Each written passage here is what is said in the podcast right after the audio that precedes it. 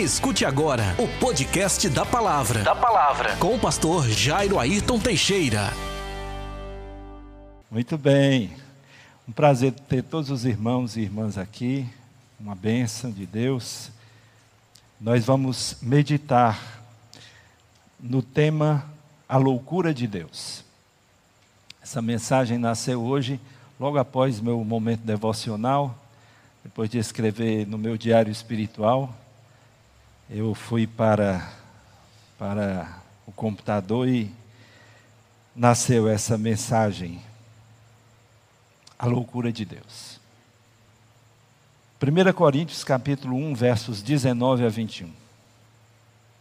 Pois está escrito: Destruirei a sabedoria dos sábios e anularei a inteligência dos inteligentes. Onde está o sábio? Onde está o instruído? Onde está, está o questionador desta era? Por acaso Deus não tornou absurda a lógica deste mundo?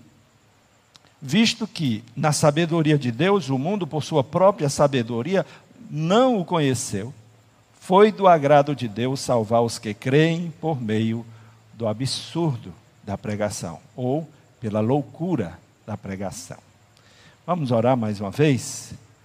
Querido Deus e Pai, nós nos apresentamos a Ti, Senhor, para te suplicar a Tua graça sobre as nossas vidas, para pedir a Tua, a tua orientação, a iluminação do Teu Santo Espírito sobre nossas vidas, para pedir que o Senhor fale aos nossos corações.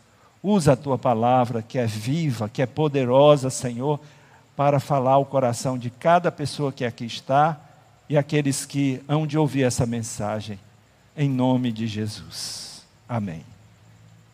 Aprendemos desde cedo que é importante ganhar, vencer, receber. Aprendemos desde cedo a importância do sucesso pessoal, de ser bem-sucedido na vida aprendemos desde cedo que o mundo é dos fortes. Aprendemos desde cedo que é importante ter vantagem, ter ganho, ter lucro. A palavra de Deus em Provérbios, capítulo 16, verso 25, diz assim: Há um caminho que parece direito para o homem, mas o fim dele conduz à morte. Em Marcos capítulo 8, verso 36, nós lemos: Pois que adianta ao homem ganhar o mundo inteiro e perder a sua vida? Abraão foi provado. Gênesis capítulo 22, de 1 a 3, nós lemos o seguinte: Depois dessas coisas, sucedeu que Deus provou Abraão, dizendo-lhe: Abraão, e ele respondeu: Estou aqui. E Deus prosseguiu: Toma agora teu filho, o teu único filho, Isaque, a quem amas. Vai à terra de Moriá e oferece-o ali em holocausto sobre um dos montes que te mostrarei. Abraão levantou-se de manhã cedo, preparou o seu jumento e tomou dois dos seus servos e Isaque, seu filho. E tendo cortado lenha para o holocausto, partiu para o lugar que Deus lhe havia mostrado. O que Deus pediu a Abraão? Que ele matasse em sacrifício o seu próprio filho, o filho a quem amava, o filho por quem orou e esperou durante 25 anos. Esse foi o pedido de Deus. O que Deus pediu a Abraão? Uma prova de fé e confiança. O que Deus lhe pedia tinha alguma lógica? Fazia algum sentido? Para para pensar. Ele era o filho da promessa. Nele seriam benditas todas as futuras gerações. Aliás, todas as nações da terra. Ele era a esperança de Israel. Como agora Deus pede que ele o mate em sacrifício? Fazia algum sentido o pedido de Deus? Tinha alguma lógica nisso? Sua esposa Sara e mãe do menino concordaria com aquela ideia? Não lhe pareceria uma loucura? Uma coisa sem sentido algum? Mas o que, que queria Deus ensinar a Abraão? Abraão precisava renunciar o que tinha para receber.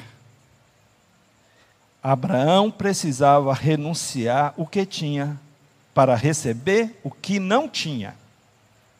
Abraão precisava evidenciar de forma prática que tinha fé e confiança em Deus, que acreditava que aquela aparente insanidade de Deus o levaria a uma experiência ainda mais extraordinária com o Senhor.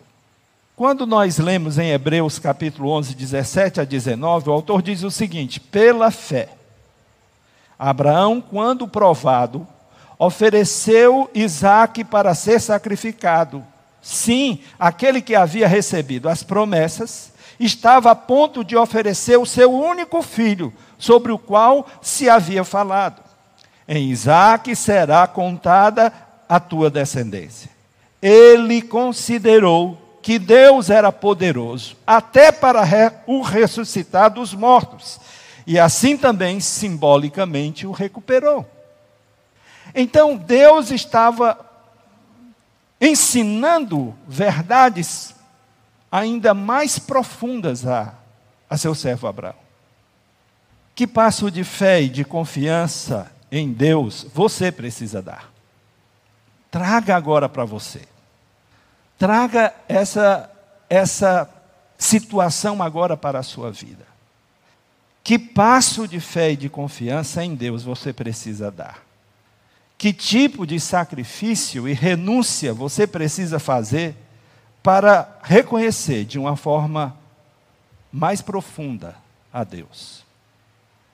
Será que você precisa fazer algum sacrifício, algum tipo de renúncia para conhecer ainda de uma forma mais profunda a Deus? Eu vou deixar essas perguntas com você. A segunda lição é que a entrega da viúva de Sarepta.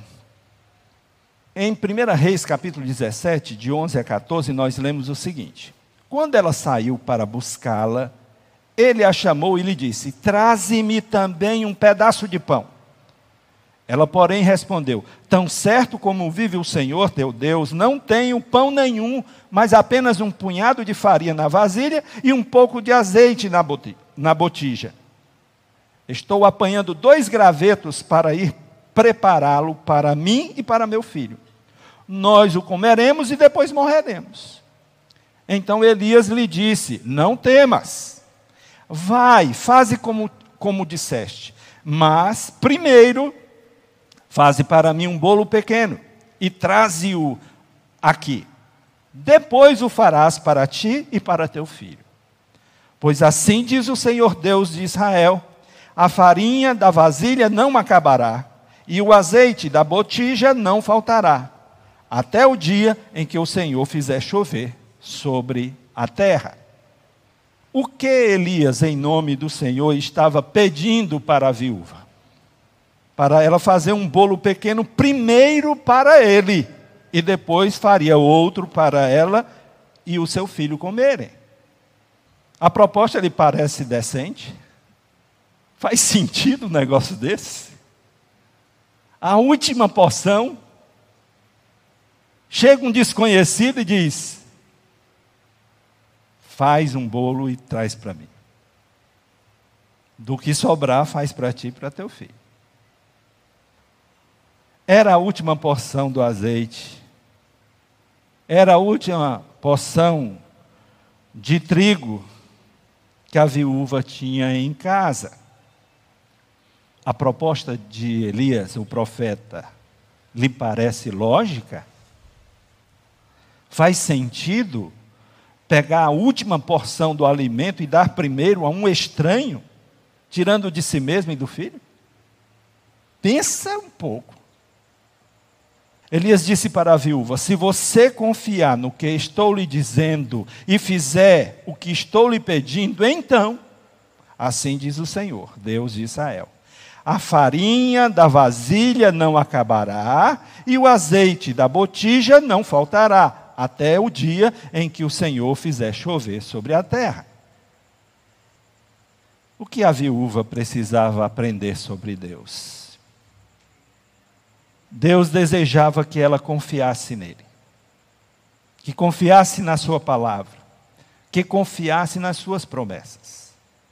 Ela precisava aprender a preciosa lição de dar primeiro, de renunciar tudo o que tinha, para poder receber abundantemente da provisão de Deus. Mais uma vez eu pergunto a você: que passo de fé e de confiança em Deus você precisa dar? Que passo de fé e confiança em Deus você precisa dar? E lhe pergunto de novo: que tipo de sacrifício e renúncia você precisa fazer para reconhecer de uma forma mais profunda a Deus? para conhecer de uma forma mais profunda a Deus. Que tipo de sacrifício, que tipo de renúncia você precisa fazer para conhecer de uma forma mais profunda a Deus? Mais uma vez, eu deixo as perguntas com você. A terceira lição: o aparente prejuízo do rei Amazias. Segunda Crônicas, capítulo 25, de 6 a 9, e desse texto aqui nasceu a mensagem de hoje, também contratou cem mil guerreiros valentes de Israel por cem talentos de prata. Mas um homem de Deus veio encontrar-se com ele e disse: Ó oh, rei, não deixes o exército de Israel ir contigo, porque o Senhor não está com Israel, isto é, com todos os de Efraim. Mas se julgas que serás fortalecido para a guerra desse modo, Deus te fará cair diante do inimigo. Pois Deus tem poder para ajudar e para fazer cair. Então Amazias perguntou ao homem de Deus: Mas que se fará dos cem talentos de prata que dei às tropas de Israel? O homem de Deus respondeu: O Senhor tem muito mais para te dar do que isso. O que o homem de Deus foi enviado para dizer ao rei Amazias de Judá? Dispensa os cem mil guerreiros valentes de Israel que você contratou, pois o Senhor Deus tem poder para ajudar e poder para fazer cair. O rei Amazias perguntou: Mas que se fará dos cem talentos de prata que dei às tropas de Israel? Fazia sentido dispensar cem mil guerreiros e ter um prejuízo de um milhão trezentos e setenta mil e duzentos reais? Eu fiz o cálculo hoje, em dias de hoje. Um talento pesava cerca de 34 quilos eram 100 talentos, ou seja, 3.400 quilos de prata. O preço do grama hoje na Bolsa de Valores é R$ 4,03, o grama da prata. 100 gramas valem 403 reais. Um quilo valem 4.030 reais. E 3.400 quilos valem 1 milhão 370 mil e 200 reais. Esse era o prejuízo que o rei estava questionando. Ao ser questionado pelo rei Amazias sobre o grande prejuízo financeiro que teria, ouviu o seguinte do homem de Deus: O Senhor tem muito mais para te dar do que isso se coloca na posição do rei. Um prejuízo de um milhão e trezentos e setenta mil e duzentos reais. Não era pouca coisa. Concorda? O que Amazias precisava aprender? para receber a provisão abundante de Deus para receber de Deus, precisava renunciar. Precisava abrir mão do que tinha muito valor para ele. Precisava aprender a confiar em Deus e em suas promessas. Precisava aprender a renunciar o que tinha para receber o que não tinha. E eu volto a perguntar: que passo de fé e de confiança em Deus você precisa dar? Qual é o passo de fé e confiança em Deus que você precisa dar? E a segunda pergunta: que tipo de sacrifício e renúncia você precisa fazer para conhecer de uma forma mais profunda a Deus? O mundo enlouquece diante de Deus, pois as coisas que o Senhor diz e faz não fazem o menor sentido para o mundo. São, de fato, uma loucura, uma insanidade. Mateus 19, 30, Jesus diz assim: mas muitos dos primeiros serão os últimos, e os últimos serão os primeiros. Que loucura é essa? Insanidade é essa? Na perspectiva de Deus, alguns supostos ganhos são, na verdade, perdas, enquanto algumas perdas são, na verdade, ganhos.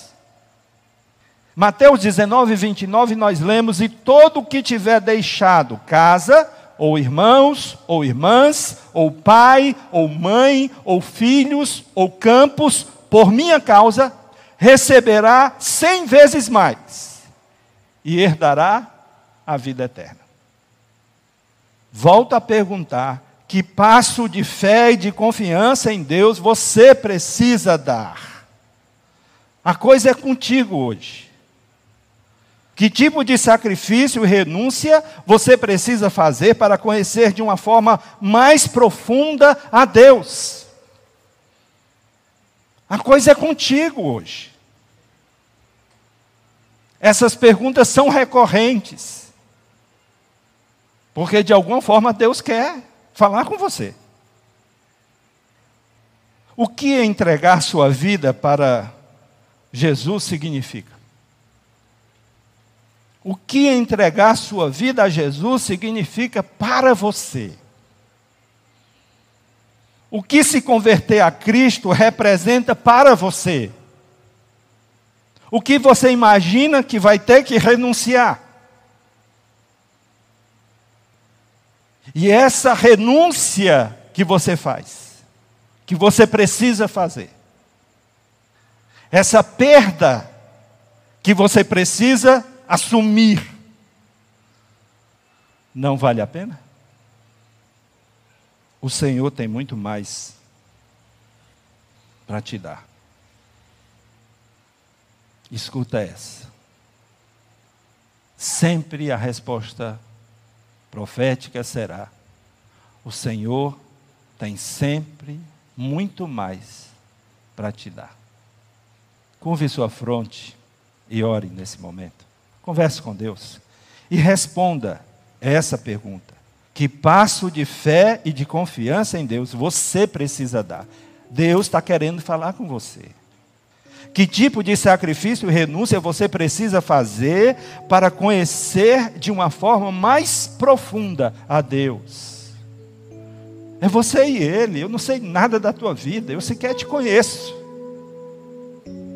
Mas Deus está te trazendo aqui para você responder isso para Ele.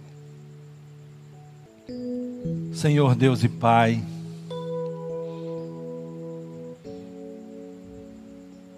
quando eu estou na Tua presença, Pai, e ouço a Tua voz, eu me sinto tão feliz quando eu posso obedecer, quando eu posso ser o instrumento para o Senhor falar, ao seu povo, falar às pessoas.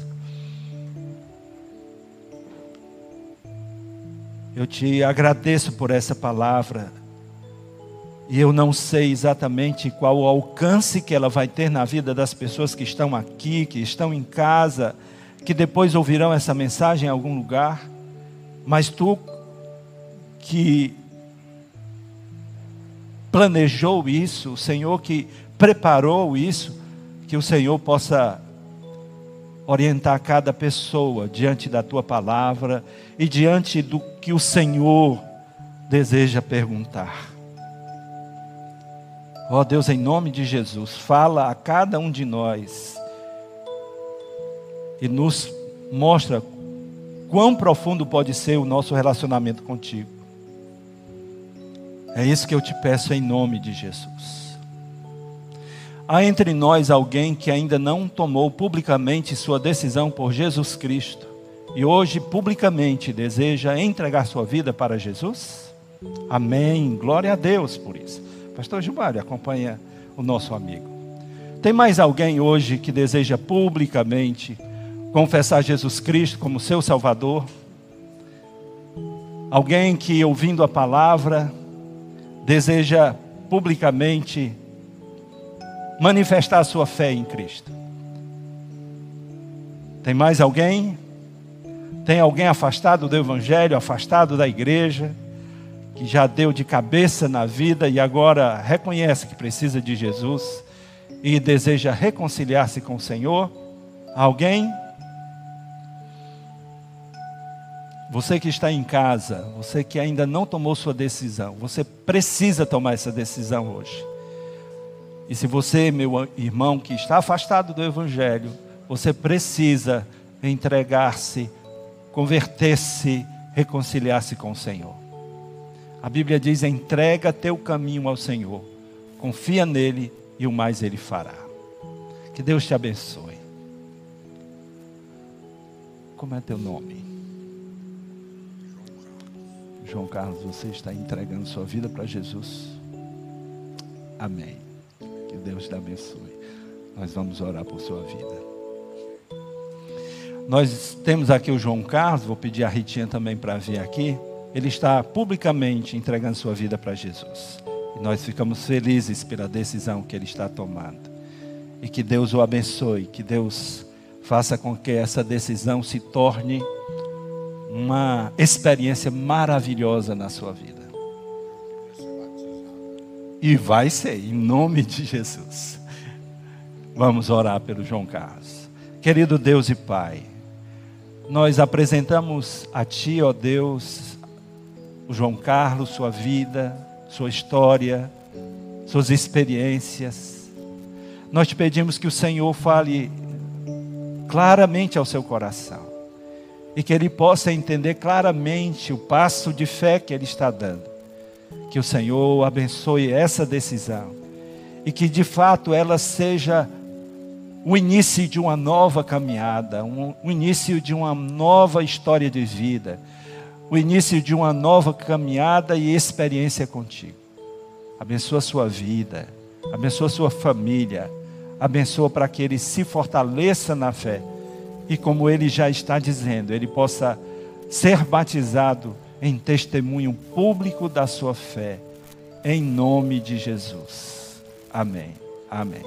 Pastor Gilmário, por favor, acompanha o João Carlos e a Ritinha ali para tomar o endereço dele. Todo louvor, toda honra e toda glória para quem? Para o nosso Deus e Pai. A Ele todo louvor e toda glória. Vamos orar e encerrar o nosso culto. Querido Deus e Pai, nós te agradecemos, Senhor, por mais essa experiência em nossas vidas, por mais esse dia, especialmente pela vida do João Carlos. Que ele possa se apropriar, ó Deus, claramente das verdades da tua palavra, das promessas da tua palavra, e que ele possa sair daqui, Senhor, convicto da decisão que tomou publicamente de confessar Jesus como seu Salvador. Toma a sua vida em suas mãos. Abençoa a sua família, abençoa a sua casa, abençoa seus amigos, abençoa seus vizinhos, abençoa todas as pessoas do, do, seu, do seu raio de influência, Deus. Que essa família e essas pessoas sejam atraídas a Cristo através do poder de Deus que há de se manifestar na vida do João Carlos. Em nome de Jesus. Que o amor de Deus, o nosso Pai, Que a graça do seu Filho Jesus Cristo, a comunhão e a consolação do seu doce Espírito, seja com todo o seu povo, hoje e eternamente. Amém e amém. Que Deus abençoe a todos. Você ouviu? Você ouviu? O podcast da palavra com o pastor, com o pastor Jairo Ayrton Teixeira.